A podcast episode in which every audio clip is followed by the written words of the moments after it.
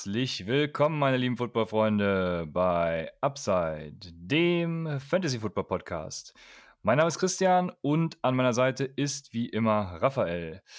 Nicht nur Raphael ist dabei, wir werden heute einen Rookie Mock Draft durchführen und so ein bisschen erneut die Rookie Draft Class analysieren. Ähm, werden dabei darauf eingehen, was unserer Meinung nach Reaches sein können und wo ihr echte Value Picks landen könnt. Und da der deutschsprachige Content in Bezug auf Football im letzten Jahr immens gewachsen ist, äh, ja, und auch im, im das Fantasy Football Angebot immer größer wird, haben wir uns gedacht, äh, dass wir diese Folge nicht alleine durchführen. Daher haben wir die Fantasy Blitzer, Faras und Kevin vom gleichnamigen Podcast eingeladen. Zunächst mal, äh, hi Faras, hi Kevin, vielen Dank, dass ihr euch die Zeit genommen habt. Ja, vielen und, Dank, dass wir mitmachen dürfen, würde ich mal lieber sagen. Ja, vielen lieben Dank, auf jeden Fall. Wir freuen uns, sind hyped. Ja, wir auch. Und äh, bevor wir aber anfangen, erzählt doch bitte kurz, woher ihr euch kennt, warum ihr euch entschieden habt, einen Fantasy Football Podcast zu machen und äh, ja, was für euch die Begeisterung Fantasy Football vielleicht auch ausmacht. Ja, ich fange einfach mal an. Also Faras ist der Cousin meiner besseren Hälfte, muss man mal sagen. Und als wir uns dann damals kennenlernten über unsere, über meine Frau, habe ich mich sofort natürlich Hals über Kopf auch in ihn verliebt.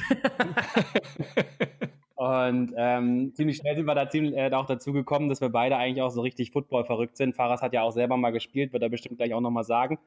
Und ähm, ich bin ein bisschen später dazu gestoßen. Faras muss, muss man ja auch sagen, ist auch ein bisschen älter schon. Und äh, oh. ist halt kein Nachteil.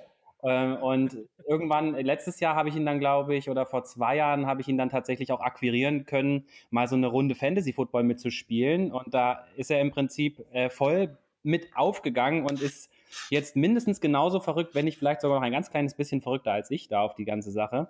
Und wir hatten das damals, glaube ich, auch schon in einer unserer ersten Folgen mal gesagt. Was wir halt geil finden so am Fantasy ist, dass man irgendwie einen viel tieferen Einblick halt in die gesamte Liga so bekommt, viel mehr Spieler auf einmal kennt und nicht nur seine super eigene Mannschaft jetzt, bei mir sind es ja dann mal die Seahawks meistens gewesen, ähm, nur die irgendwie sich angeschaut hat, sondern eben auch mal links und rechts daneben und ganz andere Divisions und überall halt nochmal so mit reinschaut und eben die Leute kennenlernt. Und das macht irgendwie für alles irgendwie viel interessanter für mich.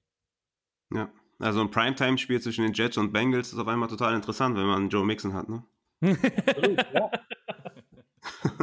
ja, absolut. Nee, dem kann ich mich auch nur anschließen. Also bei mir ist es auch so, ich habe ja ewig eigentlich ähm, quasi schon auch mit dem Spielen, mit dem Football zu tun gehabt, hat damals äh, Defense End gespielt, mal ein bisschen bei den Silver Arrows und dann natürlich bei den total weltberühmten Holzgerlingen Twister. Und, und ja, und ähm, natürlich immer so ein bisschen mit dran gewesen, aber beim Fantasy habe ich mich immer ein bisschen geziert gehabt, da hat er mich dann irgendwann tatsächlich überredet gehabt und dann war ich halt Feuer und Flamme. Und irgendwann mal halt einfach mich so sehr die ganze Zeit damit beschäftigt, dass ich irgendwann mal meinte zum ähm, Kevin, hey Kevin, man nicht einfach zusammen so einen Podcast machen ähm, und ein bisschen unsere Freizeit damit füllen, weil wir eh schon die ganze Zeit irgendwie am Rumreden waren und am Rumphilosophieren waren. Und dementsprechend war der Schritt dann irgendwie gar nicht mehr so weit, äh, das Ganze dann auch öffentlich auszutragen. So ist es dann dazu gekommen. Ja, das klingt super. Ich freue mich darauf, äh, mit euch viel zu philosophieren im kommenden Mockdraft. Ähm, bevor wir damit starten, wo kann man euch finden? Ja, also man findet uns auf jeden Fall unter, äh, auf Twitter und auf Instagram unter FFblitzer und ähm, bei Spotify, iTunes, Google Podcast, Deezer ähm, und auch YouTube ist es einfach Fantasy Football Blitz. Sehr gut. Dann würde ich sagen, wir können starten. Wir werden einen Rookie-Mock-Draft machen. Zwölf Teams, äh, ein Quarterback, also kein Superflex. Und äh, ja, ganz klassisch HFPPA. Wir werden, um den Bot so ein bisschen zu umgehen, ähm, jeder quasi drei Teams haben. Dann können wir auch darauf eingehen, was so Strategien vorne sein können, hinten sein können, in der Mitte sein können. Die Reihenfolge wird sein, dass ich anfange, dann kommt Raphael, dann Faras und dann Kevin und das führt sich linear eben sofort. Wir gucken mal, wie weit wir kommen, werden später, wie gesagt, noch darauf eingehen, ähm, was eventuell Steals auch im Draft sein können, was unsere Lieblingsspieler sind, wie auch immer man es nennen mag. Und ich würde sagen, äh, damit können wir auch direkt starten. Ich bin on the clock und äh, ich glaube, damit erzähle ich jetzt hier nichts Neues, äh, wird keine große Überraschung sein. Nach dem Landing-Spot äh, Clyde Edwards Hilaire geht für mich äh, definitiv an Nummer eins und äh, wir können weitermachen, wenn ihr das nicht anders seht. Ja, natürlich klar. Ne, Clyde edwards ist bei mir natürlich auch die Eins, wie jeder, glaube ich, weiß. Und äh, von daher klar, No-Brainer für mich an der Stelle. Ich denke, eine Sache, die wir ja auch schon mal kurz besprochen haben, ist, glaube ich, hier nochmal, äh, klar, in, desto mehr PPR-lastig die Liga ist, desto äh, solider ist auch dieser Pick auf der ersten. Ich glaube, das kann man noch dazu sagen. Ich weiß nicht, ob es noch, äh, da haben wir uns auch drüber unterhalten, wie viele Standard-Scoring-Ligen es da draußen noch gibt. Da kann man sich vielleicht noch drüber streiten. Aber desto PPA-lastiger ist, das, äh, desto fester ist dieser Spot eigentlich für Clyde Edwards Hilaire. Standard aber auch. Ich meine, der hat so viel, der hat bei den Chiefs so viel äh, Touchdown-Upside, dass, äh, dass das auch kein, das ist auch ein No-Brainer in Standard für mich. Ja. ja. gut, in Standard muss ich sagen, ist es, ist es für mich kein No-Brainer. Äh, ja, weil ich glaube, die äh, Scoring Opportunity ist natürlich bei den Chiefs bei so einer High Power Offense größer, ne, klar. Wobei die Colts jetzt nicht zu unterschätzen sind. Mhm. Äh, mit, mit, Rivers jetzt an der Center. Aber klar, äh, Half PPR, Full Point oder beziehungsweise ich hasse es eigentlich, wenn man sagt Full Point, weil PPR heißt schon Point per Reception. Ja. Also PPR, äh, letztes Jahr die, die Chiefs äh, Running Back 82 Receptions. Also mich würde es echt wundern, wenn, wenn Clyde unter 50 Receptions bleibt. Ich gehe eher, eher so von 65 Receptions so in, in der Region aus. Deswegen ja, wir hatten es ja auch gesagt, Reed hat ja auch äh, allein fünf verschiedene RBs gehabt mit äh, über 100 Receiving Seasons, also hm. da ist einiges drin. Auf jeden Fall. Und an zwei würde ich dann tatsächlich Jonathan Taylor nehmen von den Colts. Ähm, ja. Ist, glaube ich, auch klar. Also hinter der O-Line, äh, das wird einfach krank äh, zu sehen sein, wie der da durchbrettert durch die, durch die Massen. Und ähm, ja, Marlon Mack ist für mich da ganz weit weg von, von irgendwelcher Relevanz. Wenn er Glück hat, sieht er fünf bis sieben Carries, würde ich, ja, vielleicht so um die fünf bis sieben ist schon durchaus realistisch. Wenn er Glück hat, fällt er einmal in die Endzone. Wenn er ganz viel Glück hat, fällt er zweimal in die Endzone. Und er weiß selber nicht genau, wie er das gemacht hat. Also ich sehe da, sehe da absolut äh, keine Chance für Marlon Mack, da irgendwie Standalone Wert zu haben. Ist ein High-End-Backup, mehr nicht. Und, und Jonathan Taylor da an zwei ist, äh, ist auf jeden Fall ein grandioser Pick. Ne? Also ihr habt da instant einen Top 10 ähm, Dynasty Running Back. Ja, absolut. Also ich meine, das ist der Mr. Butterfingers natürlich, aber ich denke mal, selbst äh, Butterfingers wird bei, bei Rivers die ein oder andere auch Receiving-Geschichte kriegen. Ja, ähm, also an der 3 äh, wird es jetzt etwas geschmackslastig, sage ich mal, je nachdem, was man da bevorzugt. Ich persönlich habe jetzt dort, ich nehme jetzt Swift, DeAndre Swift. Ähm, einfach aus dem Grund, weil ich dem seinen Landing-Spot gar nicht als so schlimm annehme, wie das vielleicht der eine oder andere äh, sieht. Ich glaube, dass er, ich meine, wir brauchen nicht viel über The Carrion zu sagen. Klar, er ist talentiert, keine Frage, aber ich meine, nur 18 Spielen äh, in zwei Seasons. Ich sehe da irgendwie eher sowas wie 250 Carries bei Swift und 150 bei Carrion. Und in den Pässen ist einfach Swift auch höher. Carrion ist nicht der stärkste Passempfänger für mich. Und daher ist es auch jetzt hier eben mit PPR nochmal so ein kleiner Upside für mich und ähm, etwas, was, äh, glaube ich, gar nicht mal so lange braucht, um zumindest mal eine gute Flexposition auf jeden Fall ähm, Matchup-abhängig Matchup halt einfach zu generieren. Ja, du hast am Anfang einen interessanten Punkt angesprochen. Ähm, laut PFF hatte, hatten die Lions den dritthöchsten Opportunity Score für Rookie Running Backs. Also von daher ist der Landing Spot so gesehen gar nicht mal so schlecht. Ich habe dennoch meine Bedenken, weil die Offense, also die Rushing Offense äh, an sich einfach, was die VOA angeht, so schlecht war die letzte Zeit und das, obwohl sie eben so hohe Picks investiert hatten. Äh, da habe ich so ein bisschen meine, meine Sorgen. Ich, und spannend finde ich, dass jetzt an drei halt keinen der zwei besten Wide Receiver nimmst. Wie siehst du das, Kevin? Hättest du das ähnlich gemacht oder wärst du doch auf Wide Receiver gegangen? Also ich finde tatsächlich, jetzt wo wir keinen Superflex machen, finde ich tatsächlich diese Position 3, 4 und sowas jetzt so kommt, finde ich tatsächlich sehr, sehr schwierig, ehrlich gesagt. Weil irgendwie alle Running Backs, die jetzt kommen, irgendwie so ein, einem nur so ein Meh-Gefühl geben. Deswegen würde ich naja. auch verstehen, wenn man hier, also ich, also selbst bei den, bei den Wide Receivers, das, man weiß ja, die brauchen immer erstmal ein bisschen. Ähm, und jetzt sich den rauszupicken, der jetzt hier in dem besten, in dem besten Landing-Spot ist, ähm, finde ich, glaube ich, an der Stelle, vor allem ihn als dritten Overall zu nehmen, ganz schwierig. Aber ich glaube, man könnte ja auch argumentieren, ob man die CD Lamb zum Beispiel nimmt. Ähm, aber da müsste man halt drauf warten. Ich finde wahrscheinlich Justin Jefferson sogar noch besser, aber ähm, einfach weil die, weil die, weil der Landing Spot und die Opportunity wahrscheinlich da ein kleines bisschen, also schneller zumindest zu irgendeinem Value führt.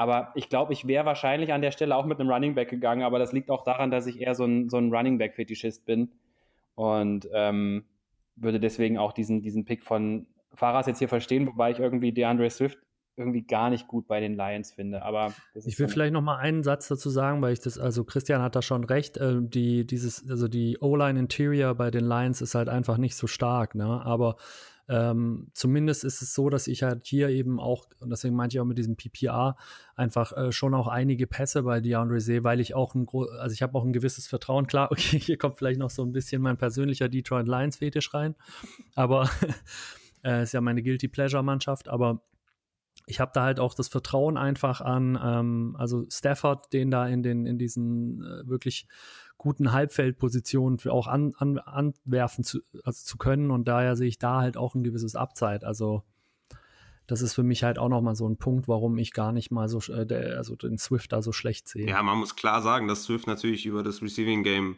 in erster Stelle das meiste Upside hat. Ne? Also, dass die mhm. Short Yardage oder die, die, die First Downs oder die Goal Line wird bestimmt erstmal zu Carry-On gehen, aber die, die Passing Opportunity bei Swift wird deutlich höher sein. Also 2018 hatten die Lions die drittmeisten Pässe der gesamten NFL auf Running Backs. Ne, Theoretic hatte 2018 74 Targets, 61 Receptions mit Carry-On und mit LeGarrette Blunt.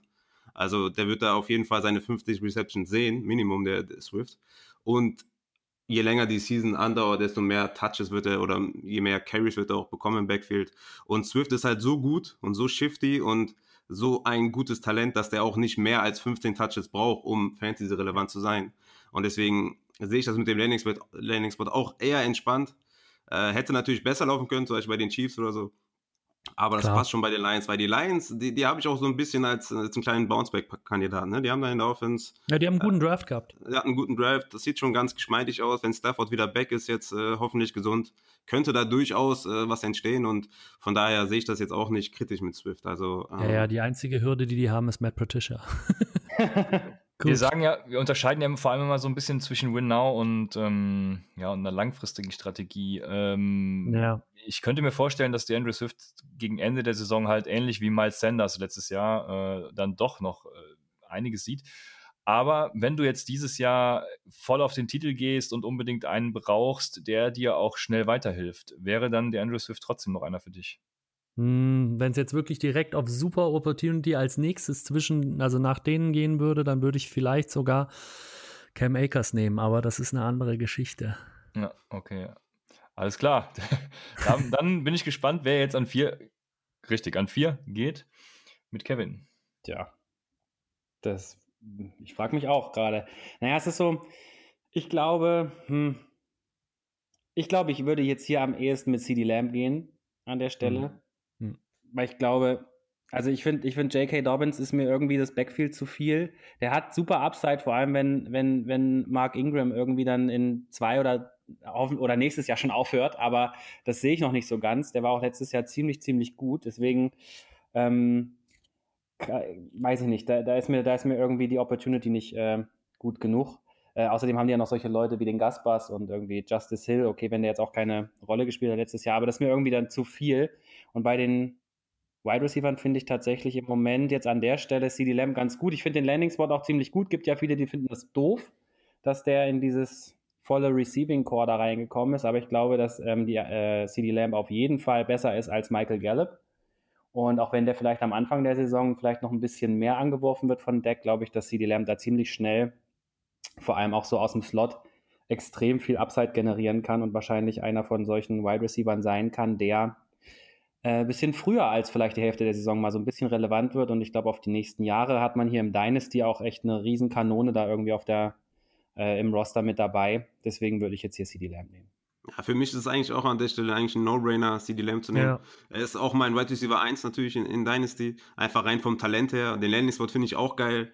Äh, Mary Cooper hat ein, also nach der Saison 21 keine Garantien mehr. Genau. Das heißt, er könnte dann instant halt auch äh, der Wide Receiver 1 intern sein und wenn nicht schon äh, früher. Ja? Also ich kann mir durchaus vorstellen, dass der gegen Ende der Saison schon der, der Target- und Reception-Leader ist, weil er ist auch einfach so flexibel einsetzbar. Er ist jetzt kein reiner Outside, er ist kein reiner Set, er ist kein reiner Slot, er kann alles. Und ähm, für mich auch da klar das größte Talent und es ist gar nicht mal schlecht, wenn man in eine, in eine High-Power gute Offense kommt. Natürlich hat er mit mhm. Gallup und Cooper Konkurrenz oder auch mit Sieg Konkurrenz, aber Lamp ist so gut und in Dynasty gehst du nach Talent und nicht nach Landing-Spot, was die Wide Receiver angeht. Und deswegen finde ich, das ist ein Top-Spot und ein guter Pick auf jeden Fall. Ja, ich denke ich denk auch ähm, einfach bei dem, wenn man so die Verteilung der Pässe auch bei, bei äh, jetzt zum Beispiel, ich meine, Amari ist da sozusagen namenhaftlich die, der Wide Receiver Nummer eins, aber der hat auch nur so Tag, also so ein riesen Target-Monster ist Cooper jetzt auch nicht, ne? Also der hat so äh, irgendwie weniger als 120 Targets in der Regel und so ein Wide Receiver One hat halt häufig auch einfach mal 140. Und ähm, deswegen verteilt sich das, glaube ich, ganz gut. Ich glaube, mit ein bisschen mehr als 80 auch in der ersten Saison an Targets äh, kann man schon bei Lamb auch rechnen. Jetzt haben sie ihm ja sogar die 88 äh, aufgedrückt, ne? ähm, hier als Nummer. Da wollte der äh, Jerry Jones das ja unbedingt. Das gibt ihm ja auch so eine gewisse Wichtigkeit, soll das ja auch vielleicht nochmal verdeutlichen. Es haben auch andere Größen, Des Bryant, Michael Irvin und so die 88 getragen. Denke, das könnte schon was werden. Ja, ich denke auch, die Dallas Offense äh, ist, die haben sowieso einen guten Draft hingelegt und ich glaube, ja. die wird einige äh, ja, begeistern dieses Jahr. Wenn da nicht noch ein Holdout von Dak Prescott zum Beispiel kommen sollte, wie denkt ihr darüber? Die haben sich ja jetzt schon versichert mit Andy Dalton. Was ja. könnte da noch passieren? Ich glaube da ehrlich gesagt nicht an daran, dass irgendwas groß passieren wird. Ähm, einfach weil die Fanbase von der von Dallas einfach auch ein, äh, schon so nach meinem Wissensstand so ein Prescott-Truther ist. Und ähm, ich glaube, die haben einen super Backup geholt damit für wenig Geld, äh, verhältnismäßig zumindest. Und äh, ich glaube aber nichtsdestotrotz wird es, ich meine, soweit ich weiß, außer ihr sagt mir, dass ich das irgendwie falsch im Kopf habe, aber soweit ich weiß, ist es ja so, dass die sich eigentlich, was das Gehalt anbelangt hat, schon mehr oder weniger geeinigt haben, aber Dallas halt Fünfjahresvertrag will und ähm, Deck halt einen Vierjahresvertrag. Ich sehe da jetzt nicht so den riesen Hackmack, aber vielleicht bin ich auch falsch informiert, keine Ahnung. Nee, ich finde, ich glaube auch nicht, dass Deck da einen Holdout macht. Ich glaube, der hat da äh, alleine, wie schon Faras jetzt sagte, auch diesen, diesen Rückhalt da auch im ganzen Team und so. Und ja, ich finde aber auch insgesamt war der Draft auf jeden Fall ein riesen äh, Vorteil auch für ihn. Ich glaube, der wäre doof, wenn er das jetzt nicht auch nutzt. Das stimmt. Äh, für Dak Prescott hat in unserer Pipeline-Liga heute einer seine, seine, seine, was ja noch nicht mal seine Zukunft, sondern sein, sein komplettes Hab und Gut verkauft. Äh, der, der Hype lebt auf jeden Fall. Letztes Jahr meine ich sogar Quarterback mhm zwei, wenn mich nicht alles täuscht, ja. Ähm, ja, von daher kann man viel erwarten. Äh, CD Lamp, eine super Investition in die Zukunft. Und jetzt bin ich wieder dran und frage mich hier, ob ich äh, Running Back oder Wide Receiver gehe. Und da kommt natürlich auch genau das ins Spiel, was äh, Faras eben schon gesagt hat, oder nee, Kevin war es. Äh, Running Backs äh, haben jetzt halt immer so ein bisschen, äh, wie hast du es gesagt, das Mähgefühl. Und dem ist in der Tat so, also ich hätte jetzt, also ich, ich schwanke zwischen J.K. Dobbins und Jerry Judy, um es mal auf den Punkt zu bringen. Ja. Würde da tatsächlich, ich sage, drafted nie nach Need, sondern tatsächlich äh, most impactful player available, wie James Wiebes sagen würde. Ähm, deshalb würde ich grundlegend erstmal Judy draften. Ich draft auch einfach Judy, weil äh, ich möchte jetzt nicht zurück zu J.K. Dobbins gehen. Judy als Wide Receiver äh, wird wahrscheinlich auch jetzt nicht direkt produzieren mit Cortland Sutton und äh, KJ Hamler. Da, da, haben die auch eine gute Offense. Ich glaube, Drew Lock haben sie da einiges zur Seite gestellt. Aber Judy ist für mich besser als Sutton auch. Und von daher ähm, wird er da der Wide Receiver 1 mit Drew Lock eine ordentliche Chemie aufbauen. Ich äh, logge Judy ein. Ja, ist für mich tatsächlich an der Stelle eigentlich auch ein No-Brainer, weil du einfach auch wirklich in Dynasty nach dem Talent gehst. Ich meine, wenn du jetzt extrem Running Back needy bist, ähm, klar, ne, überlegst du dann, ob du Dobbins oder Akers nimmst, das ist keine Frage. Aber rein vom, vom Talent her ist, ist Judy da auf jeden Fall in den Top 5 anzusiedeln. Und ich sehe das natürlich als Problem, dass er jetzt Cortland Sutton an die Seite gestellt bekommt, wo ich jetzt anders als bei Cooper und bei den Cowboys denke, dass das Lamb da klar der Beste ist, sehe ich das hier ein bisschen anders. Ähm, wird dann interessant zu, zu, sehen sein, wie das sich ganz auf die, auf, auf die Offense auswirkt. Aber ja, Sutton ist halt da und, und Sutton ist, ist, schon, ist schon ein Monster an sich. Aber Judy wird da, wird da bestimmt seine Rolle finden und äh, ist klar, hat auch Superstar-Faktor. Ne? Also die beiden, CD Lamp und Jerry Judy, ja, die musst du in den Top 5 nehmen, einfach weil die so gut sind. Ja, ich bin da, ich bin da ein bisschen anderer Meinung, aber nicht übermäßig. Also ich würde den jetzt nicht ewig weit weg. Äh, ist aber halt einfach damit zu tun, dass ich äh, die beiden ähm, Running Backs noch vor ihm habe. Also er ist für mir auch der zweite ähm, Wide Receiver, aber halt erst an der 7. Also ich habe sozusagen J.K. Dobbins ähm, und, und äh, Cam Akers vor ihm gehabt, aber will damit eigentlich auch nicht das Talent von Judy schmälern, sondern ich mache mir extrem viele Sorgen über den Landing-Spot.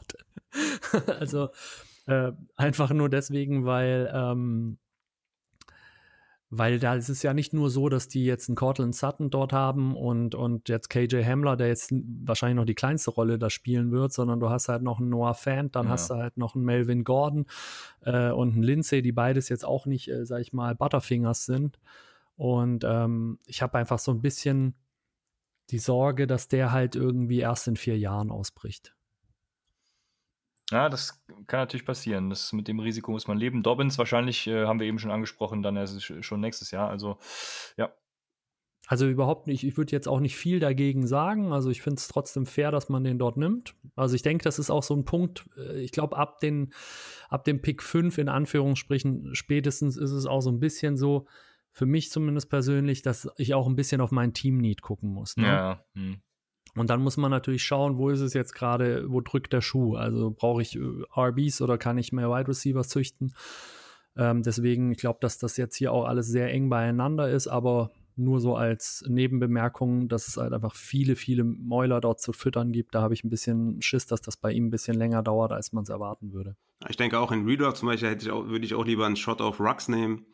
Äh, oder von mir aus auch auf Regger, wenn, wenn Deshaun ja. äh, Jackson da jetzt äh, noch wegbricht, ähm, muss man ein bisschen beobachten, äh, wie das äh, Death Chart da äh, zu Beginn der Saison aussieht bei den Eagles. Aber klar, ne, starken Einfluss in, in der ersten Season sehe ich da bei Judy auch noch nicht. Aber das ist halt auch, auch ja, das Schwierige an so einem Dynasty-Draft. Ne? Absolut. Gehst du halt äh, rein nach Talent, ähm, hast du einen krassen Need auf Running Back, dann nimmst du natürlich einen Running Back. Aber wenn du einen ausgeglichenen Kader hast, ist es halt wirklich schwer, da ein Jerry Judy, der poten potenziell ein Top 10 Wide Receiver werden kann, äh, sowohl NFL als auch Fantasy ähm, kannst du eigentlich an dem, an dem Talent nicht vorbeigehen. Aber klar, bei dem Need sieht das nochmal ganz anders aus. Aber ich würde in Dynasty, weil sich da halt auch viel ändern kann in, in so einem NFL-Jahr, sage ich mal, ne? ähm, würde ich, würd ich immer noch das Talent vor einem Landing-Spot äh, picken oder vor einem Need. Es ist natürlich immer die Frage, was für ein Need oder wie stark ist der Running Back nicht. Ich meine, wenn du keinen einzigen Top 20 Running Back hast, so, dann musst du ja quasi schon einen nehmen. Aber wenn du einen ja, halbwegs ausgeglichenen Kader hast, dann kommst du ja, an so einem Top-Talent, ist halt wirklich schwierig. Aber ja, wie, wie du schon sagst, es ist halt, äh, es sind ja, Haarspitzen. Ne? Ja, genau, das ist halt auch das Problem ist halt einfach bei äh, jetzt Denver, dass die halt nicht, klar, jetzt das Backfield da mit Melvin Gordon zwei Jahre und so, aber du hast natürlich mit Fan, mit Sutton noch Leute, die haben halt einfach Rookie-Verträge und du bist halt bei Luck, äh, bei du, du Luck halt einfach nicht hundertprozentig sicher. Ne? Das also ist, Luck wäre schon krass jetzt auf jeden Fall. Ja, das wäre geil. aber das kannst du Kevin fragen, wie oft ich mich da wie, bei dem Namen verspreche, da ist der Andrew einfach noch zu stark drin.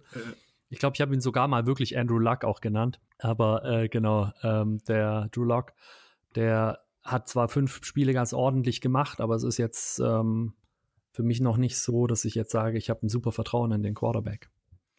Er hatte in der hatte im College natürlich auch Drew Lock noch ein, ein kurzer Funfact dazu, ähm, EPA-Werte und auch äh, QBR-Ratings, die wirklich schon Elite waren. Ne? Das war mir, ich habe letztens eine Analyse gemacht, das war mir vorher auch gar nicht so bewusst. Das hatte ich letztes Jahr gar nicht auf dem Schirm, dass Drew Lock so gut war wirklich im College. Okay. Also war da auf einer Stufe äh, mit dann eben auch Baker Mayfield, ähm, gut, Kyler Murray ist eine, ist eine Liga für sich gewesen. Ähm, ähm, weiß jetzt gar nicht, wer da noch oben war. Ähm, Joe Burrow, glaube ich, war auch in der Re Region. Also da, da tummelt er sich schon wirklich in der Elite, sage ich mal. Okay. Ähm, was mir vorher auch gar nicht so bewusst war. Ja? Also ich bin wirklich sehr gespannt auf den dieses Jahr. Ja, Aber spannend, Raphael, Entschuldigung. ja, ich, ich würde mal sagen, wir machen einfach mal weiter mit dem nächsten Pick. Und da ist jetzt eigentlich nur die Frage für mich, nehme ich J.K. Dobbins oder Cam Akers? Mhm. Weil ja, also das ist natürlich jetzt wirklich eine, eine, eine Sache, wo ich das wirklich teamabhängig mache. Also Cam Akers wird sicherlich in, in, in Redraft vor J.K. Dobbins anzusiedeln sein, weil einfach das Backfield ihm gehört. Also er wird da der Leadback sein im, im Running Back bei Committee. Er wird sich da ein paar Touches teilen müssen mit, mit Henderson oder Malcolm Brown, aber ich sehe da durchaus eine 65-35 Split für ihn, also auf seiner Seite. Ist mein Running Back 5, overall mein, mein, meine 7 Dementsprechend müsste ich jetzt eigentlich J.K. Dobbins nehmen, aber da ist es wirklich dann halt die Frage, wenn du Dobbins nimmst, musst du, musst du, ja, musst du damit rechnen, dass er in der ersten Hälfte der Saison zumindest eher keinen Standalone-Wert haben wird. Äh, ich hatte in der letzten Folge die, die Red Zone Carries angesprochen von 2019 von den Ravens. Die hatten 110. 40 davon hatte Mark Ingram, 28 Lamar Jackson, 24 Gus Edwards und 10 Justice Hill.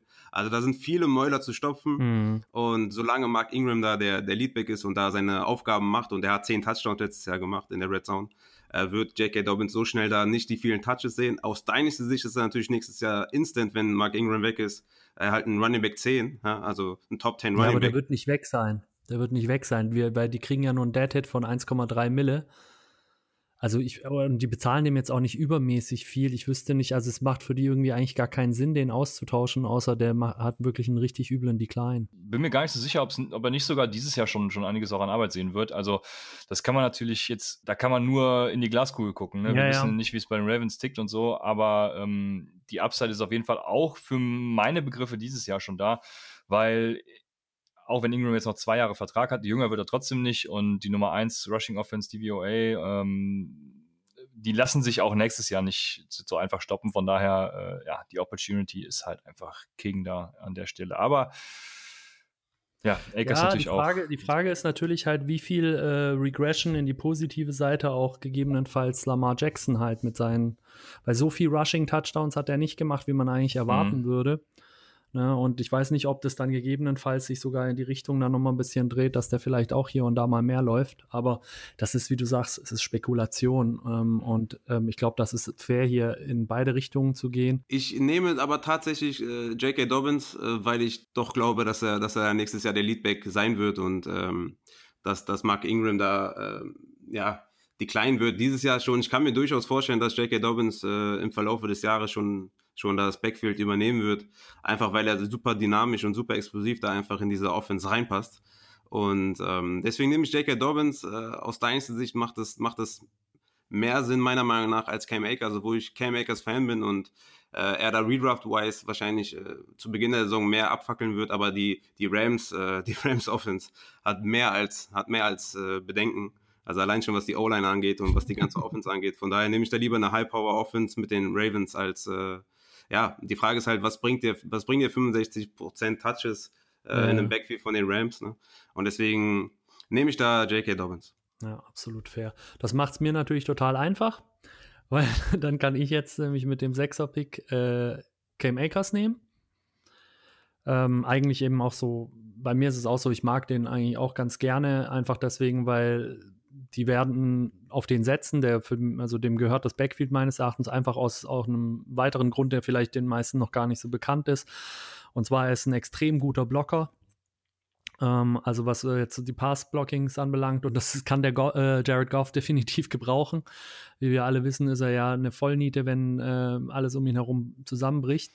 Und ähm, das ist sicherlich etwas, worauf die auch geguckt haben. Äh, dass Henderson nicht so ihr Guy ist, das äh, hat erstens mal das, der Pick gezeigt, ne? Draft Capital. Und das, obwohl sie ja den Henderson letztes Jahr da mit einem Trade-Up in der dritten Runde geholt haben. Sie haben sie nicht so gut eingesetzt letztes Jahr. Und soweit ich mitbekommen habe, haben die Rams auch am zweitmeisten äh, Interviews mit äh, Running Backs geführt in der Offseason.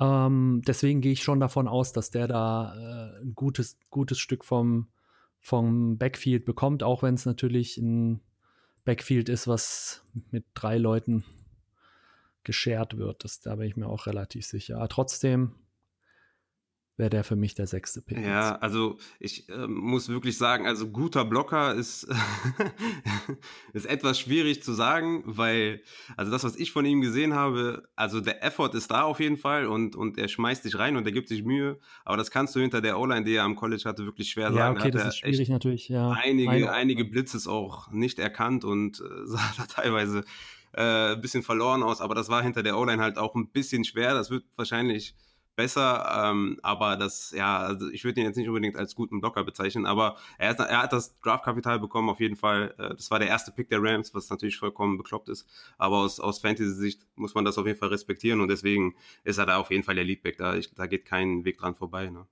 Ja, ja, ja. ich habe das irgendwo mal gelesen. Ich, ähm, vielleicht finde ich es nochmal raus. Irgendwie in irgendeiner Statistik war der ähm, gar nicht so schlecht gerankt, was das mm. Passblocking anbelangt. Aber das ja, ist halt natürlich immer, echt eine sagst, undankbare Aufgabe da mit der O-Line. Genau, ich denke, das ist halt auch häufig.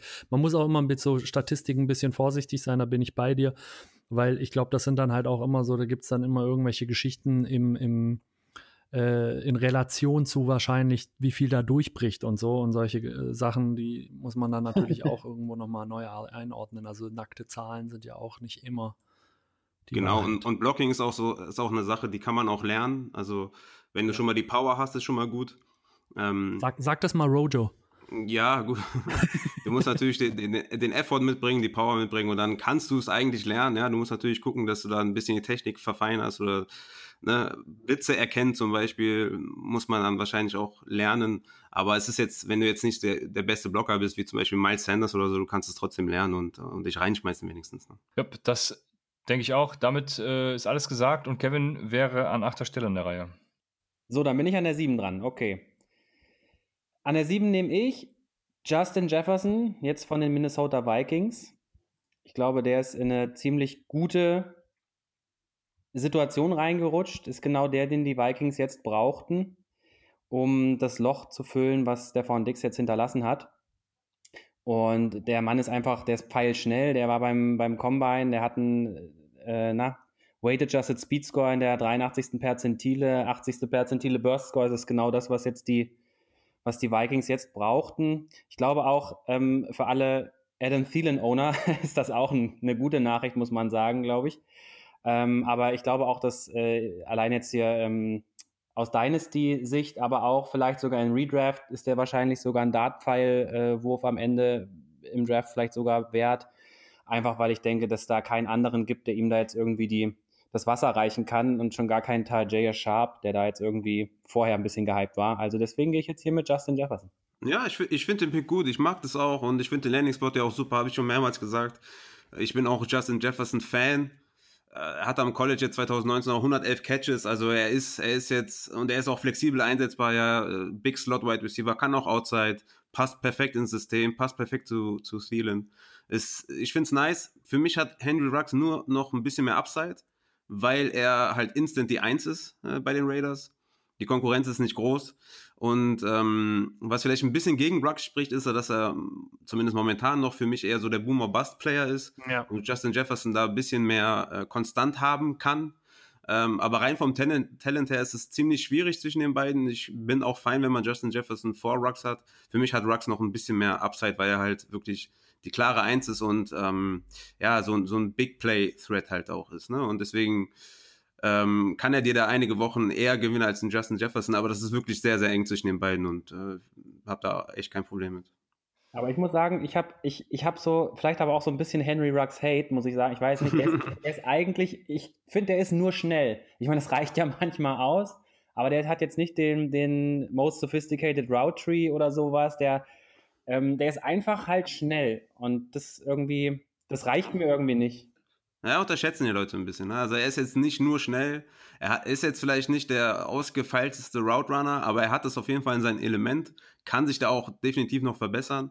Aber er ist nicht nur ein reiner Speedster. Er hat, hat schon auch gewisse Ansätze gezeigt und wie gesagt, also die Konkurrenz am College war größer als jetzt bei den äh, Raiders. Ne? Mit Tyler Williams, Zay Jones, Aguilar, Brian Edwards, Renfro, da, da werden, der wird auf jeden Fall einige Targets sehen und deswegen ist das Upside ein bisschen höher, aber ja, ich, ich finde ich find tatsächlich äh, Justin Jefferson auch nice, aber du findest, du würdest auch einen Redraft ähm, Justin Jefferson über Rux nehmen, habe ich richtig verstanden? Ja, ich glaube, dass der, dass, ich glaube, dass der mehr Volume kriegen kann äh, bei, den, bei den Vikings, als es ein äh, Rux bei den Raiders haben kann. Glaube ich schon. Ich glaube, bei den Raiders ist eher so jemand wie Hunter Renfro tatsächlich einer, der vielleicht dann über die, über die kurzen Pässe durch einen Derek Carr vielleicht schon mehr Upside in der PPA-Liga hat, als Henry Rux, der vielleicht drei lange Bälle fängt, wenn es mal gut läuft und davon vielleicht einen Touchdown. Das reicht vielleicht auch, um dir die Woche zu gewinnen. Da magst du recht haben. Aber das ist mir so vom Ausblick her nicht also da, da sehe ich die Consistency nicht so, weißt du? Mhm. Ja, bei äh, Justin Jefferson darf man meiner Meinung nach nicht vergessen, dass äh, Adam Thielen jetzt, ich meine, wenn die Saison beginnt, wird er 30 oder ist er schon 30, wie auch immer. Also der wird 30. Auch, wird 30, genau, auch nicht mehr gerade der Jüngste. Ähm, wird viel Opportunity sehen, dadurch, dass Stefan Dix weg ist natürlich. Äh, wie du schon sagtest, Kevin, also die, die anderen Optionen gefallen mir da jetzt auch nicht besonders. Smith wird vielleicht hier und da was im Passing-Game sehen, aber die Vikings setzen natürlich auch viel aufs Run-Game und deshalb ist das so ein bisschen der Knackpunkt, wo ich sage, ähm, das könnte seine, sein, sein, sein, ja, sein Opportunity, sein Volume, das er kriegt, ein bisschen einschränken. ich wäre dann mit dem nächsten Pick dran und da schließe ich direkt an das an, was ihr eben gesagt habt. In Redraft hätte ich wahrscheinlich sogar noch einen über Henry Rux, aber in Dynasty führt eigentlich jetzt für mich persönlich keinen Weg dran vorbei. Ähm, eine ja, Endzone-Maschine, Redzone-Maschine, äh, Touchdown-Upside, massiv äh, wird abzuwarten sein, wie er da mit Derek Carr parat kommt, weil, das hast du auch eben genau richtig gesagt, ich glaube nämlich auch, äh, dass da andere Leute auch viel von Henry Rux äh, profitieren, ähm, weil, weil er einfach das, das Feld äh, ja in die Länge zieht und dadurch sich äh, viele Möglichkeiten underneath so ergeben, dies, das. Also äh, trotzdem bleibe ich bei Henry Rux. Die, die Upside ist halt äh, trotzdem zu groß, um da jetzt äh, ja irgendwie äh, dran vorbeizugehen, würde ich sagen. Ja, finde ich auch gut. Also ich denke auch, was man vielleicht nochmal dazu sagen kann, klar, ich meine, diese QB-Problematik jetzt hier mit Carr und so Deep Ball Attempts ist wirklich nicht gut, zwar äh, mit 47, äh, 2,9 pro Game, also da war der Nummer 25 2019 und selbst wenn Mariota da kommt, das wird nicht wirklich großartig besser. Ähm, weil der zum Beispiel 2018 36 hatte und war da auf Platz Nummer 31.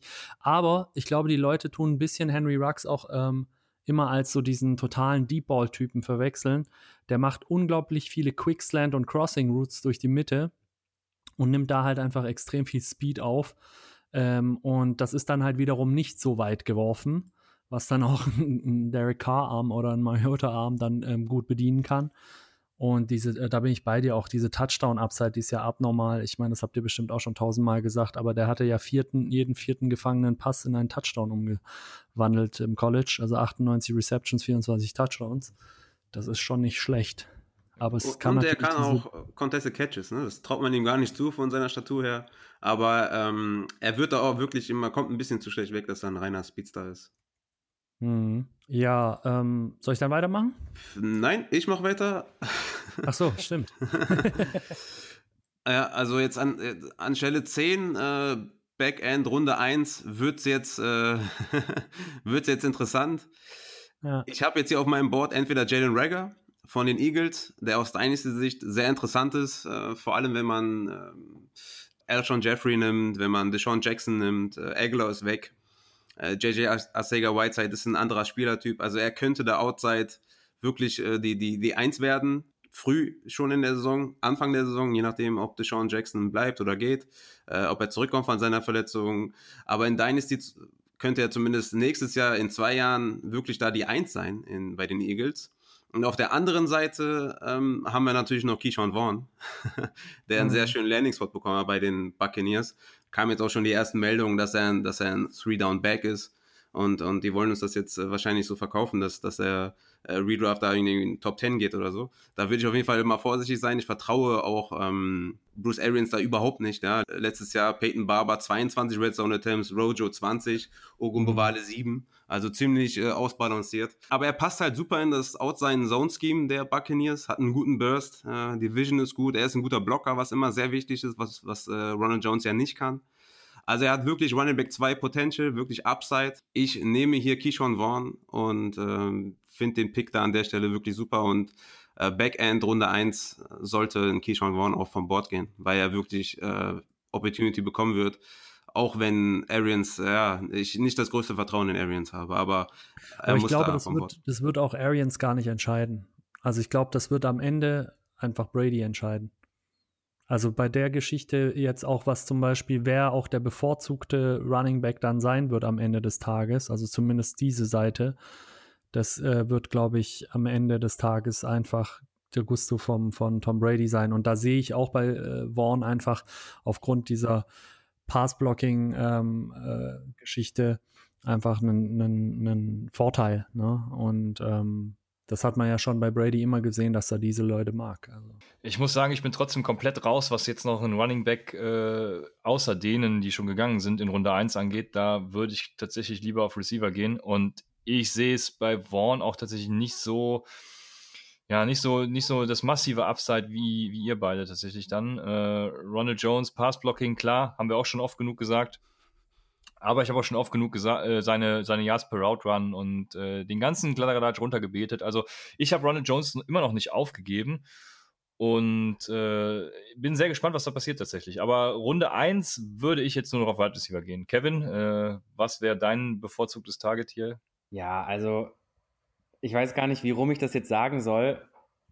Ich glaube, nee, ich mach's, ich mach's ein bisschen frecher. Ich nehme hier jetzt Denzel Mims. das, das ist krass, okay, äh, weil das ist genau der, den ich eben, äh, jetzt laufen wir ein bisschen aus dem Mockdraft raus, Entschuldigung dafür, aber das ist der Spieler, den ich eben ähm, in, angesprochen hatte, wo ich, wo ich meinte, den würde ich in Redraft sogar vor Henry Rux sehen. Ja, ich auch. Und ich finde, Den, Denzel Mims, der ist, der ist eine absolute Maschine, der Typ, der ist riesengroß. Der hat trotzdem den Speed irgendwie, ähm, geht auch in eine super Situation rein, ist auch eigentlich genau das, was äh, Sam Darnold und die Jets jetzt brauchten nachdem äh, Robbie Anderson da weg ist. Dann haben die sich noch mit Mikael Beckton einen der besten Offensive Tackles da jetzt geholt, um die O-Line endlich mal ein bisschen stabiler da zu machen. Dann hat auch Sam Darnold ein bisschen mehr Zeit. Ich glaube, der, der Typ, der Denzel Mims, der hat wirklich das Potenzial, nicht nur in der Zukunft, sondern schon im nächsten Jahr tatsächlich ordentlich abzuliefern. Und den jetzt hier auch ähm, am Ende der ersten Runde zu nehmen in so einem Rookie-Draft, das setzt auch ein Zeichen, was man für ein Spieler ist, finde ich. ja, da gehe ich voll mit. Da gehe ich voll mit. Äh, weiß ja, zwar nicht genau, was du damit jetzt meinst, aber. dann gucken wir dann mal, wenn der denn dann auch genommen wird. Ich meine, ich glaube, das, was jetzt auch einfach passiert ist, jetzt kommt so ein Punkt, da kannst du wirklich kaum noch ähm, in den nächsten drei, vier Picks sagen oder sogar fünf, ähm, dass du irgendjemandem böse sein kannst, dass er den oder den nimmt. Ne? Das sind, äh, wir ja, kommen jetzt in so einen Bereich, wo es sich wirklich um, um, um Nuancen handelt und so ein bisschen einen persönlichen ja, äh, bevorzugen. Natürlich auch Team Need ist jetzt hier immer, wird immer krasser und so weiter und so fort.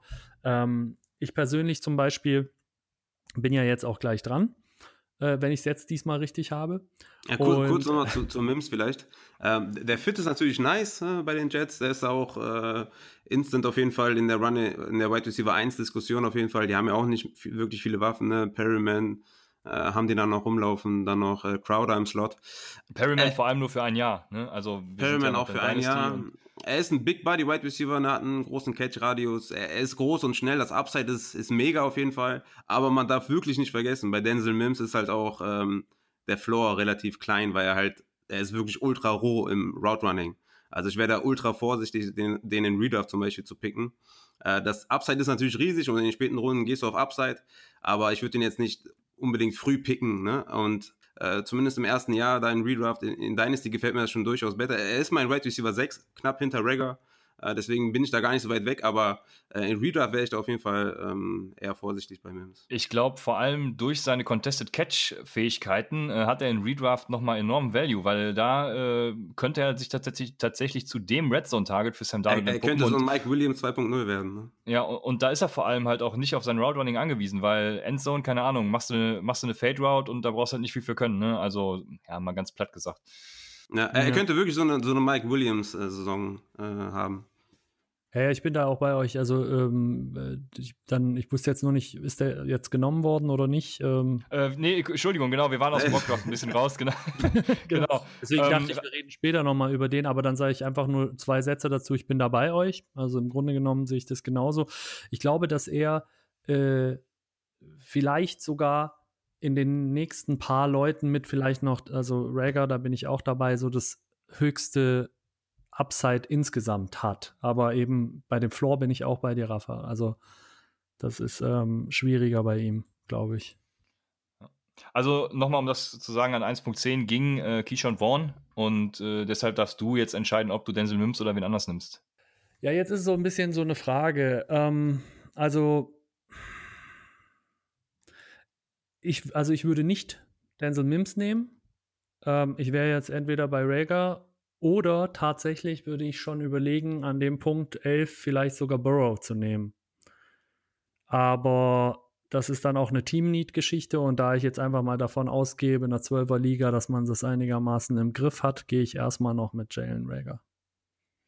Einfach aus dem Grund, weil der Junge, also wir haben da mal kurz drüber gesprochen gehabt, ne? Ähm, Rafa, du hast es ja auch schon mal kurz mit reingeworfen dass äh, hier mit Deshaun Jackson und also ich meine, Elshon ist einfach immer, immer verletzt, ja. Das einzige Blöde bei äh, Jeffrey äh, ist, dass halt kein gutes Out in seinem Vertrag ist. Der hat halt einfach echt noch Vertrag. Ähm, und aber Deshaun äh, ist verletzungsanfällig, genauso wie Al, äh, äh, Alshon Jeffrey. Und deswegen ist hier halt dieses High, diese High-Power-Passing-Offense natürlich auch etwas, was ihm gut tun kann.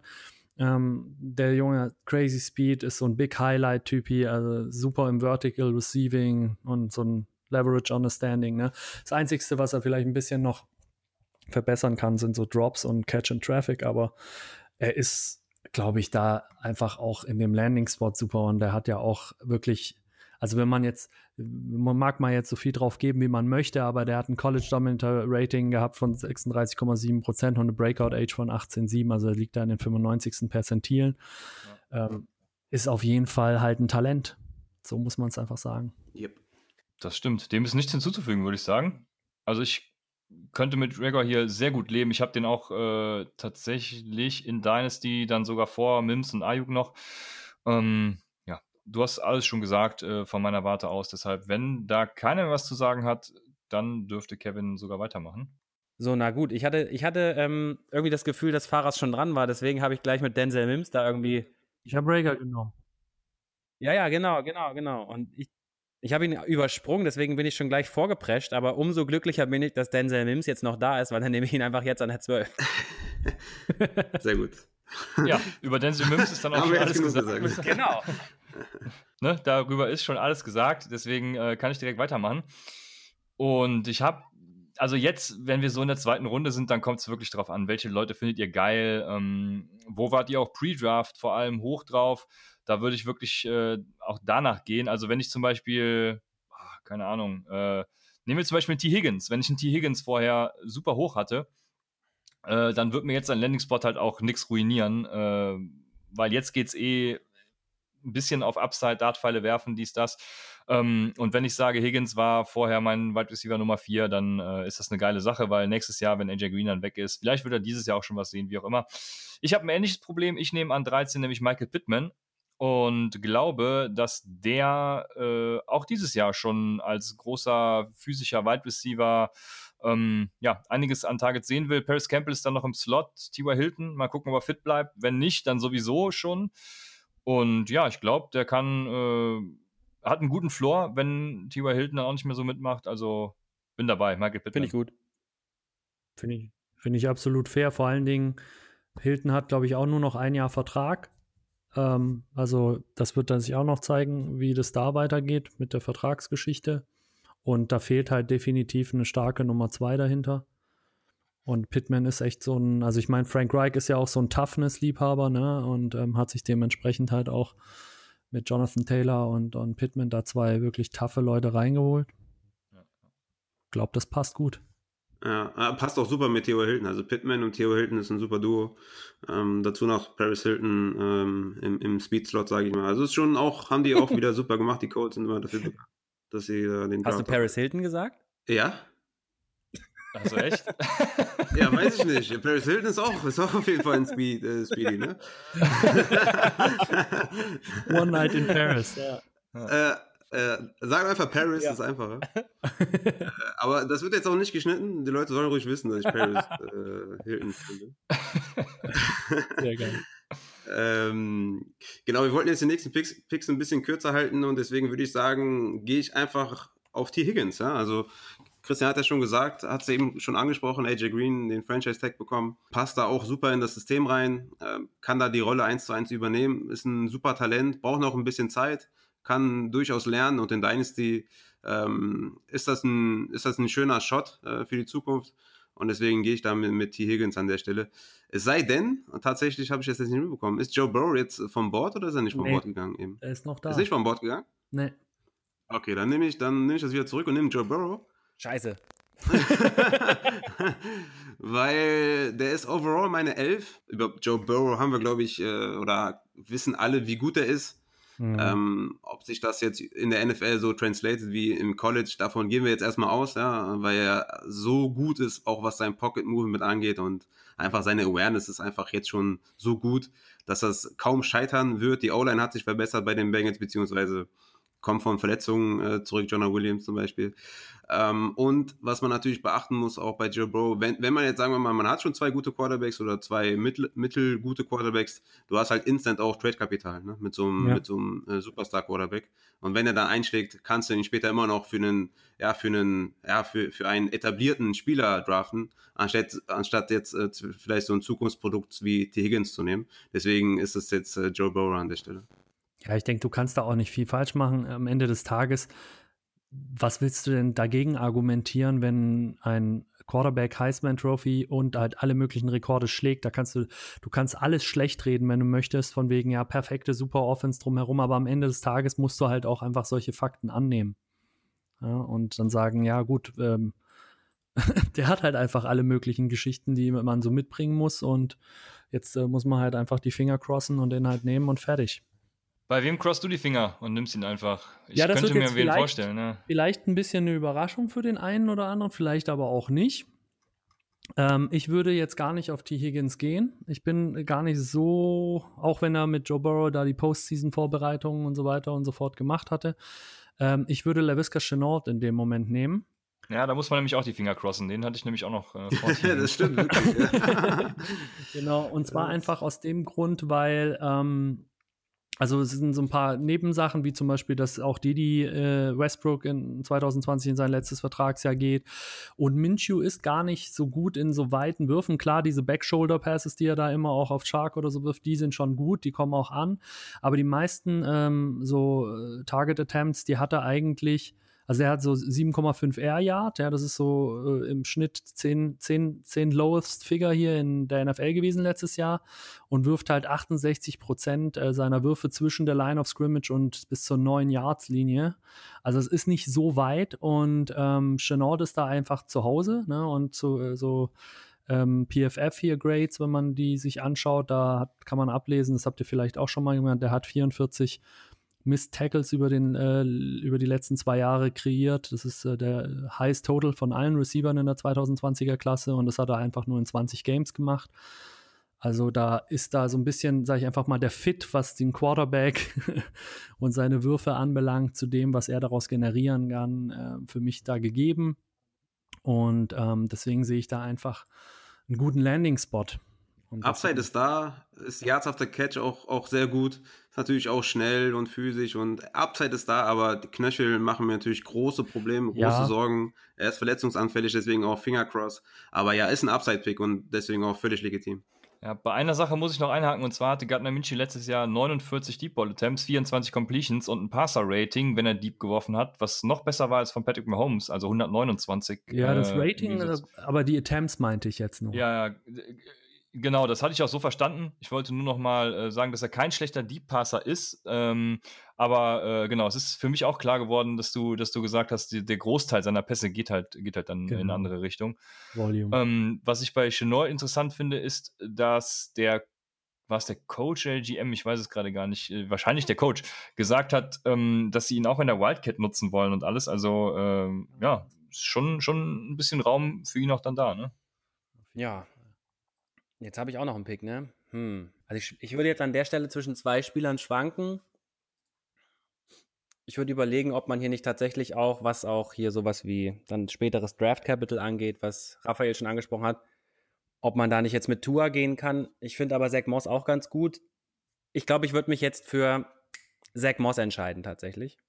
Wie glaubst du, wird der Split zwischen Zach Moss und Devin Singletary? Also Zach Moss hat das Potenzial, auf jeden Fall ein guter 1B zu äh, Devin, Singletary's, Devin Singletary's 1A zu sein. Und wenn die so einen One-Two-Punch da machen, in so einer Offense, die eher so auf äh, Ballbesitz und Running the Ball gehen, als auf, äh, ja, ich score hier innerhalb von drei Sekunden wie die Chiefs, ähm, glaube ich, hat man hier so ein, so ein Duo, was echt richtig für Schaden sorgen kann, vor allem dann in der, äh, am Ende von solchen Spielen, wenn die vielleicht einen, einen Vorsprung runterlaufen. Ähm, deswegen, ich glaube, die werden am Ende, ich glaube, die werden sich am Ende das Backfield, auch wenn es vielleicht ein bisschen dauern wird, eins zu eins aufteilen können. Ich glaube, das ist das Potenzial ist da und dann ist Zach Moss, glaube ich, ein richtig, richtig guter, der einem auch auf Jahre dann äh, zusammen mit Devin Singletary, glaube ich, gute Punkte liefern kann. Ähm, und vielleicht auch mal das ein oder andere Spiel dann haben wird, wo er tatsächlich auch mal so die wirkliche Eins sein kann. Aber das ist sicherlich schwer vorherzusagen. Aber ich glaube, das Potenzial ist da, dass hier die beiden sich das so aufteilen, dass beide relevant sein können. Eine Offense, die auf jeden Fall auf ein, aufs Running Game gehen wird. Ich glaube tatsächlich, bei Zach Moss ist 1B sein Ceiling. Und ich glaube, sein Floor sehe ich eher so als Short Yardage Goal Line. Ähm, ich sehe ihn wirklich tatsächlich eher als, als klaren äh, Komplementärback zu Singletary, so als Powerback hinter Singletary. Ähm, ist natürlich okay, ne? Die Meinung ist okay. Ich glaube aber wirklich nur, dass, dass er, dass er da nicht das Upside und nicht das Ceiling hat ähm, von anderen Running Backs. Aber wir sind jetzt natürlich auch in, in, in, der, in Sphären, mhm. wo es natürlich jetzt auch schwer wird, den super Pick rauszuholen. Deswegen ist das total legitim, den da zu picken. Nur ich sehe die Rolle ein bisschen anders und äh, sehe nicht unbedingt, dass, dass, äh, dass er da eine 1B ist, sondern eher schon äh, die klare 2. Ich glaube, dass es halt sehr spannend sein wird, ne? weil äh, klar, in der Offseason, da erzählen jetzt die äh, Coaches alles Mögliche oder die GMs und so, aber die haben ja schon so ein bisschen darüber gesprochen, dass sie dem im Grunde genommen so die ähm, Frank Gore-Rolle irgendwie geben wollen. Ne? Mhm. Und ähm, äh, er ist ja auch der kräftigere von den beiden, mhm. ähm, was alles anbelangt. Also ist halt immer ein bisschen schwierig, von dem auch zu sehen, so wie viele, wie viele Touchdowns läuft halt auch ähm, Josh Allen rein. Ne? Und ähm, das ist das Problem, ja. Das ist halt so ein bisschen das Problem. Wenn das nicht da wäre, dann würde ich auch wiederum ein höheres Ceiling bei, bei Zach Moss sehen. Das wird sich dann jetzt so ein bisschen auch zeigen. Ne? Ich meine, sie haben ja ein bisschen. Sie haben sie ja ein bisschen auch ins Wide Receiver Core gesteckt jetzt. Ähm, also mal schauen, was die da vorhaben.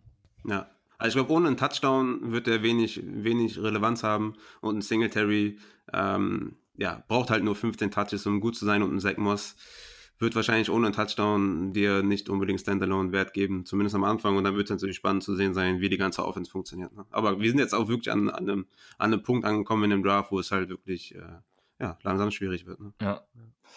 Genau. Deshalb zu Zach Moss ist auch alles gesagt, nur nicht von mir. Ähm, wir haben uns jetzt noch überlegt, dass jeder noch so, ja, ein, vielleicht zwei Targets nennt, die er auf dem Schirm hat. Und das fällt mir echt schwer, weil es so viele geile sind, äh, die ich, ja, auf die ich in späteren Runden so ein bisschen schiele. Ähm, mit wem fange ich an? Das ist eine super Frage. Und Vielleicht kann ja jeder irgendwie sagen, was er in späteren Runden, äh, Runden welchen Wide Receiver und welchen Running Back man vielleicht sich noch Genau. Anschaut. Genau so hätte ich es auch gesagt. Und deshalb äh, fange ich mit einem an, den ich zum Beispiel sogar vor LaVisca Chenault habe, weil ich, ich habe mich äh, nach dem Draft erst richtig mit ihm beschäftigt, muss ich sagen. Äh, vor dem Draft hatte ich ihn gar nicht so auf dem Schirm. Und das ist Antonio Gibson, der Running Back, der jetzt bei Washington ist. Und das ist äh, für mich ein kompletter High-Risk, High-Reward-Spieler. Also, wenn ihr den früh pickt, dann seid euch der, der, der Häme eurer Mitspieler bewusst. bewusst. Aber wenn er eben dann äh, einschlägt, dann äh, könnt ihr ja zurückhaten. Äh, also er ist super athletisch, hat allerdings auch in 2019 nur 33 Carries gehabt für 369 Yards. Dafür allerdings 38 Pässe für 735 Yards gefangen.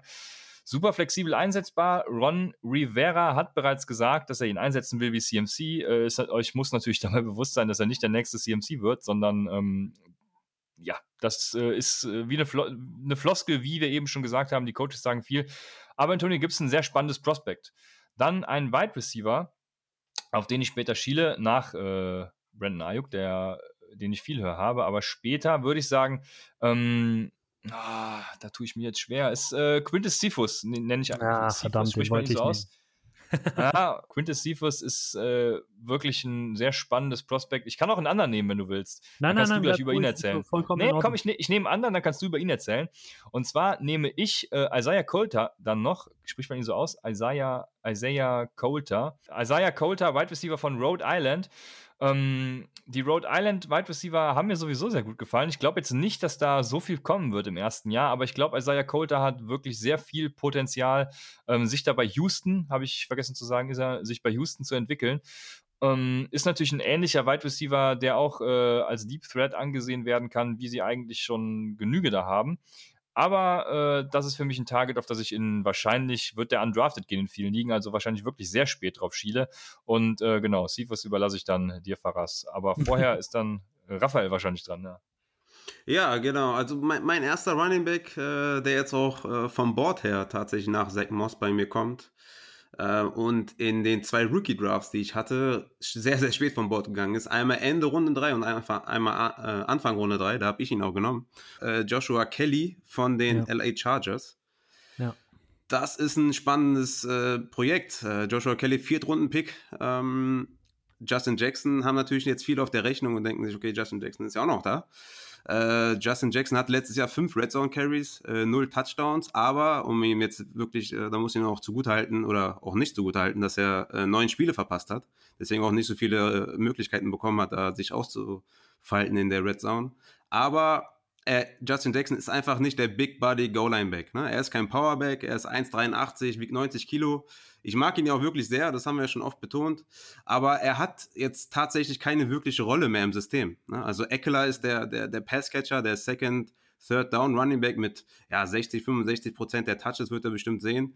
Und Joshua Kelly ist da mit seinem Big Body, ne, 97 Kilo, der, der Goal-Line Short Yardage äh, First Down Running Back. Ähm, da werden wenig Carries für Jackson übrig bleiben. College Dominator Rating, Speed Score, 40 Yard Dash, spricht alles für Kelly.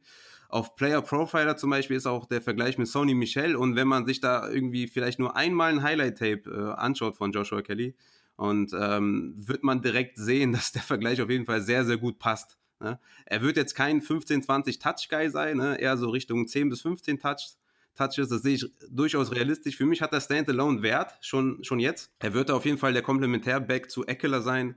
Und äh, die anderen Running Backs, die da so in der Region gehen, ähm, die, die haben halt nur Wert, wenn, wenn der, wenn der Leadback halt down geht. Ne? So, so ein Anthony McFarlane zum Beispiel. Äh, wenn, wenn James Conner down ist, dann, dann hat er natürlich riesen Upside. Und Darren Evans ist, ist der Receiving, der Third Down Back, der, der Two-Minute-Drill Back von den Titans. Äh, AJ Dillon äh, könnte man vielleicht auch sagen, dass der Standalone-Wert hat. Da bin ich aber erstmal gespannt, ob er den Sprung in die NFL schafft. Äh, Andrew Benjamin ähm, ist eher auch ein Longshot. Also ich sehe da, ich sehe da Joshua Kelly auf jeden Fall in der Region und für mich muss der in der dritten Runde am Anfang auf jeden Fall schon gehen. Von, von mir aus auch Backend zweite, weil er einfach da schon die, eine Rolle hat im System.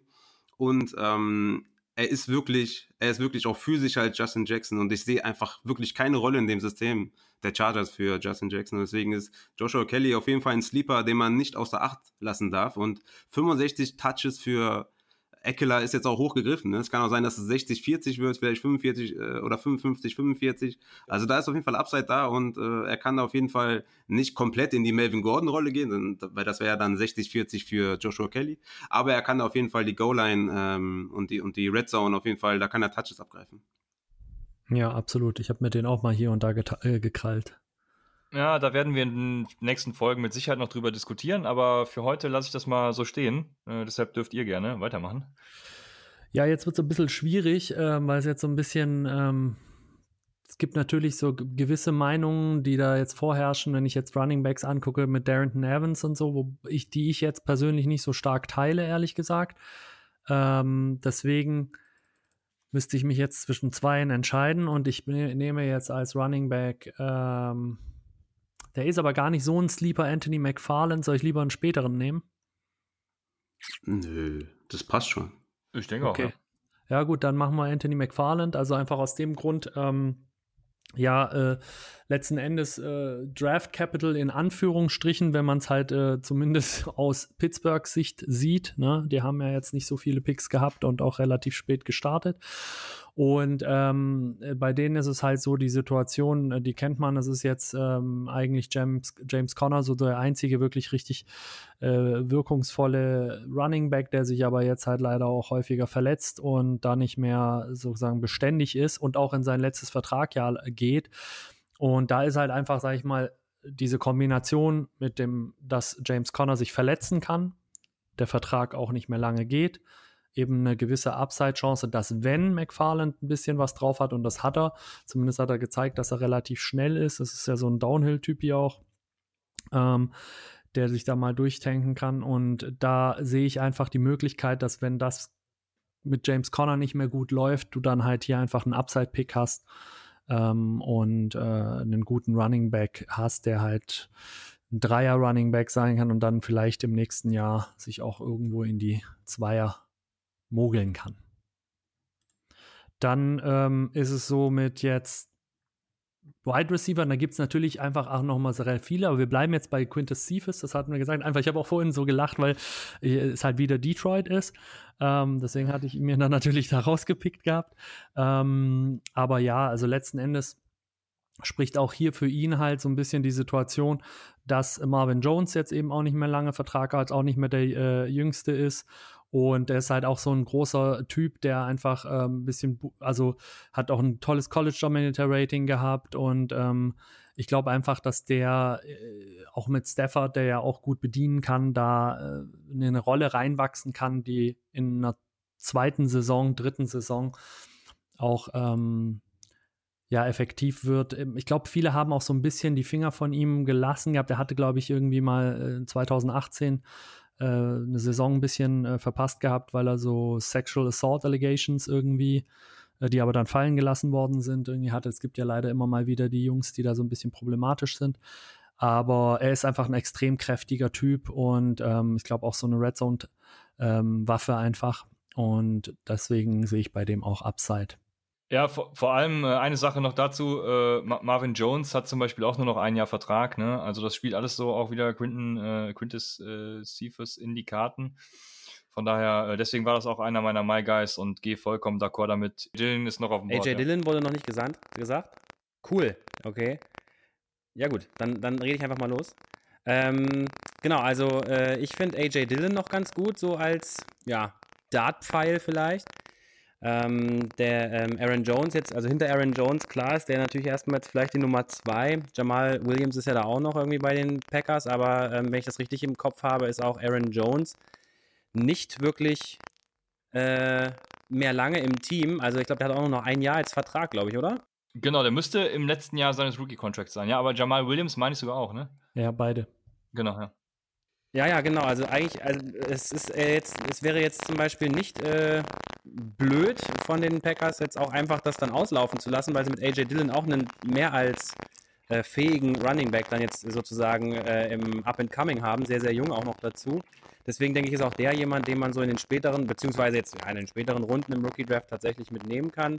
Ansonsten auf der Wide Receiver Position Fände ich vielleicht sogar gar nicht schlecht, so als Dartpfeil Devin Duvernay, den jetzt die Baltimore Ravens geholt haben. Ähm, den finde ich ganz gut, weil außer Marquise Brown da jetzt nicht so wirklich viel anderes äh, gutes Wide Receiver Material bei den Ravens ist. Man kann natürlich sagen, die sind vielleicht auch eher so eine Run-Heavy Offense, klar. Aber wenn außer Marquise Brown noch irgendjemand anders einen äh, Pass fangen soll, außer Mark Andrews vielleicht, ähm, wäre der vielleicht noch jemand, den man sich so, der es vielleicht wert wäre, später noch irgendwie ins, äh, auf die Bank gesetzt zu werden und vielleicht auch ein Jahr vielleicht im Taxi zu fahren und dann äh, wäre das vielleicht sogar einer, der sich noch ein bisschen äh, vielleicht auch ein bisschen. Ja, ja also im Taxi-Squad äh, aufzubewahren, das äh, ist, äh, ne, das meintest du damit, nehme ich an, von daher. ähm, genau. Genau. Also, damit, äh, da gehe ich auch vollkommen d'accord mit. Ich hatte ihn auch in einem Rookie-Draft geholt, danach direkt leider wieder weggetradet, ähm, weil ich noch ein paar mehr Dartpfeile wollte. Aber auf jeden Fall ein sehr spannender Spieler, was alles gesagt. Na gut, damit kommen wir noch zu ein paar Fragen von euch äh, bezüglich der Rookies. Und den, äh, Denne, den, den minus E, ähm, fragt, Rux aus Fantasy-Sicht, die beste Wahl für die Raiders, bezogen auch auf Renfro. Und ich glaube, wir haben dazu schon viel gesagt. Ich glaube, Renfro hilft Rux enorm, äh, aber auch allen anderen Receivern und vor allem auch Josh Jacobs natürlich, äh, weil ich glaube, durch den Speed von Rux ja, sind dann die Defensive Backs irgendwie gezwungen, da so, so, so ein bisschen in Loose Coverage zu gehen und weiter von der Line of Scrimmage weg zu starten. Ähm, und das könnte eben Freiräume schaffen, habe ich nicht eben auch schon gesagt, underneath für, äh, für Waller, Renfro und dann auch im Running Game oder auch im Passing Game für, für Jacobs. Äh, seht ihr das ähnlich? Ja. Yes. Ja, okay, dann äh, kann ich direkt weiter zur nächsten Frage kommen. Die kommt von Mr. Automatic. Ähm, der fragt Rager vs. Lamb. Wer hat 2020 den größeren Fantasy Impact und wen würdet ihr lieber in Dynasty Draft? Es ist natürlich jetzt schwer zu sagen, also stand jetzt schwer zu sagen, ob, ob Rager Redraft Impact hat, weil wir nicht wissen, wie das Death Chart aussieht. Ne? Wie sieht die Formation aus? Wie lassen die Eagles spielen? Ja, genau. Was mit Deshaun Jackson? Das sind halt Faktoren, die kannst du jetzt halt noch nicht äh, berücksichtigen. Deswegen wird es schwierig. Ich kann mir durchaus vorstellen, dass wenn Deshaun Jackson weg ist und Rager da äh, das ein oder andere ähm, Big Play macht und, und da Outside Deep Threat ist bei den Eagles und, und die, die eine oder andere Woche gewinnen kann. Aber für mich ist es Redraft und Dynasty-wise ganz klar Lamb, weil er das äh, größere Talent ist und also vor allem in Dynasty und in Redraft, wie gesagt, kann ich mir durchaus vorstellen, dass das Lamb da zum Ende der Saison äh, Cooper schon den Rang abläuft und ähm, ja, spätestens dann, wie gesagt, nach der Saison 21 hat Cooper keine Garantien mehr und dann, dann ist er da die Eins in, in Dallas. Und deswegen ist es für mich beides Lamp, weil Regger kann man jetzt noch nicht einschätzen. Redraft. Da gehe ich vollkommen mit. Äh, wahrscheinlich kurz vor der Saison muss man das Ganze nochmal erörtern, wie dann äh, alles in Philadelphia aussieht. Dann habe ich Regger in Redraft, vielleicht sogar vor äh, Lamp, aber bisher gehe ich das vollkommen mit. Um, ähm, Johnny F. fragt, Clyde Edwards Hilaire, für mich mag Ingram mit Receiving Upside. Wie seht ihr das? Wo ist sein Floor und wo sein Ceiling? Geiler Vergleich. Ähm, ja, sein, sein, sein Floor ist, ist, ist Running Back 2. Ähm, aufgrund der Opportunity einfach. Und sein, sein, ja, sein Upside, sein, sein Ceiling ist, ist ganz klar Running Back also Top 6. Ja. Mich würde ein Top 5, finde ich, keineswegs überraschen. Also ganz klar. Also das ist, äh, ist da ist das geilste Limit auf jeden Fall bei Clyde Edwards Hilaire. Ja, ich war nach dem Draft sofort richtig hyped, habe ihn in meinen Dynasty Rankings hochgepackt. Ähm, ja, die, diese, diese, dieser Hype legt sich natürlich nach ein paar Tagen wieder, aber äh, alles, was du gesagt hast, kann ich auch da voll und ganz unterschreiben. Wir haben wieder zu viel Harmonie heute. Deswegen können wir zur letzten Frage kommen, die von Swiss Guy kommt. Und der, die bezieht sich auf Rankings. Äh, wie sieht es aus bei äh, Kleiderwort Hilaire zum Beispiel? Wenn der Landing-Spot optimal aussieht, sollte man da das Ranking automatisch erhöhen oder auch da die Vordraft-Rankings im Auge behalten? Bei Running Backs äh, machst du es äh, natürlich abhängig auch vom Landing-Spot. Ne? War zum Beispiel meine 3 Pre-Draft, Swift meine 1, das hat sich natürlich gewandelt. Ne? Das hat sich äh, um, umgedreht nach dem Draft, weil der Landing-Spot bei Clyde Edwards-Helaire outstanding ist einfach nur. Bei Wide Receivers guckst du eher semi auf den Landing-Spot, sondern eher äh, auf das Talent. Also meine Top 3 Wide Receiver habe ich nach dem Draft nicht geändert, weil die für mich ähm, ja, CD und Judy ist nochmal ein eigenes Tier, aber direkt danach kommt halt Rux. Ähm, gepaart mit Jefferson, aber der ist für mich noch ein kleines Stück hinten dran, weil Rux mir mehr Upside gibt. Aber ähm, vom Landing-Spot machst du Wide Receiver ähm, Picks nicht abhängig in Dynasty, sondern du gehst auf das Talent. Seht ihr das ähnlich? Ja, absolut. Also ich glaube, es gibt keine Position ähm, wie beim Running Back, das einfach das, der Landing-Spot, also ist einfach ausschlaggebend. O-Line etc. etc. Genau, ich sehe das auch so. Damit kann man die zweite Frage auch streichen. Die handelte nämlich genau über Wide Receiver und Running Backs. Eine letzte Frage haben wir doch noch, äh, hat mir Raphael gerade zugezwischert. Die darfst du gerne nochmal vorlesen. Ja, genau, die kam von Swiss Guy. Äh, der fragt, Frage, die mich interessieren würde, was dürfen wir fantasymäßig von Tour bei den Dolphins und Herbert bei den Chargers erwarten? Da muss man natürlich wahrscheinlich unterteilen zwischen Redraft und, und Dynasty. Bei Tour muss man gucken, startet er, startet er nicht? Das ist natürlich die große Frage. Dementsprechend kannst du dann mehr erwarten, wenn er startet und weniger erwarten, wenn er nicht startet. Ähm, da würde ich einfach nochmal die, die Preseason abwarten. Ansonsten ist das Ceiling ist, ist auch wieder ganz hoch bei, bei Tour. Talent-wise unfassbar gut. Verletzungen sind die Concerns. Wenn er da fit bleibt, äh, ist er Top 10 äh, Quarterback, äh, ist ein Ceiling auf jeden Fall. Ähm, auch Real NFL-wise, ja, in, in, in, in Fantasy kann man ihn jetzt schon in die Top 15 packen auf jeden Fall. Bei Herbert ist es ein bisschen anders. Äh, da ist ja der Bridge Quarterback auf jeden Fall schon, schon, steht schon fest mit Tyrod Taylor. Der wird auf jeden Fall erstmal starten. Und Herbert, ähm, ja, über den haben wir auch schon viel geredet. Ne? Ähm, ist jetzt nicht das größte Talent, aber bringt uh, Rushing Upside mit, vor allem auch in der Red Zone. Und den einen oder anderen Touchdown wird er machen. Ist in der Superflex natürlich interessanter als, als One QB. One QB würde ich den so in der dritten Runde äh, überlegen. Und in, in Superflex würde ich den schon in den Top 8 sehen. Ja, das äh, gehe ich wieder mit. Äh, hast du alles gesagt. Vielen Dank. Damit bedanke ich mich vielmals bei unseren heutigen Gästen, den äh, Fantasy Football Blitzern. Mir hat sehr viel Spaß gemacht, so einen Mockdraft durchzuführen und auch mal eure Meinung zu hören. Ähm, euch findet man auf FF Blitzer. Und ja, letzte Worte von euch. Vielen Dank nochmal. Ja, total. Also hat echt Spaß gemacht. Ähm, ich denke, das ist einfach ja immer cool ist, wenn man sich einfach mit Leuten unterhält, die genauso viel Spaß haben an der Sache, wie, wie wir das auch haben. Und danke nochmal für die Einladung und äh, ja, lasst uns das irgendwann mal wiederholen. Vielleicht mit weniger stressigen äh, technischen Schwierigkeiten, aber das kriegen wir auch noch hin. ja, am Ende wird man das vielleicht gar nicht so wahrnehmen. Äh, Raphael, ich wünsche dir viel Glück beim Schneiden. Wie gesagt. Ja, ich, ich bin hier der Schneidmaster. Aber ich wollte auch an, an, an, der Stelle nochmal sagen, auf jeden Fall, ich finde es geil, wenn man connected äh, zwischen, zwischen Podcast, zwischen Fantasy-Podcast. Ich, ich sehe das äh, auch weniger als, als irgendwie, dass man da eine Konkurrenz ist. Ich sehe das eher als, als, als Beisammensein, ja, dass man da als, als Community wächst. Und deswegen finde ich das auch geil, dass ihr euch dazu bereit erklärt habt, auch mitzumachen. Und finde es cool, wenn wir da ähm, ja, uns gegenseitig pushen mit so, mit so einem Podcast. Und ich glaube, viele haben, viele werden von dieser Folge auch profitieren, weil sie einfach mehrere Meinungen hören. Und ich finde es geil, dass wir da äh, connecten auf jeden Fall. Absolut. Ja, so ist es. Äh, Nochmal äh, Twitter, Instagram, at ffblitzer, folgt den Jungs und damit wäre alles gesagt. Ich äh, denke, wir können das mit Sicherheit nochmal irgendwann wiederholen. Wie gesagt, viel Spaß gemacht. Danke an alle und bis zum nächsten Mal bei Upside, dem Fantasy Football Podcast.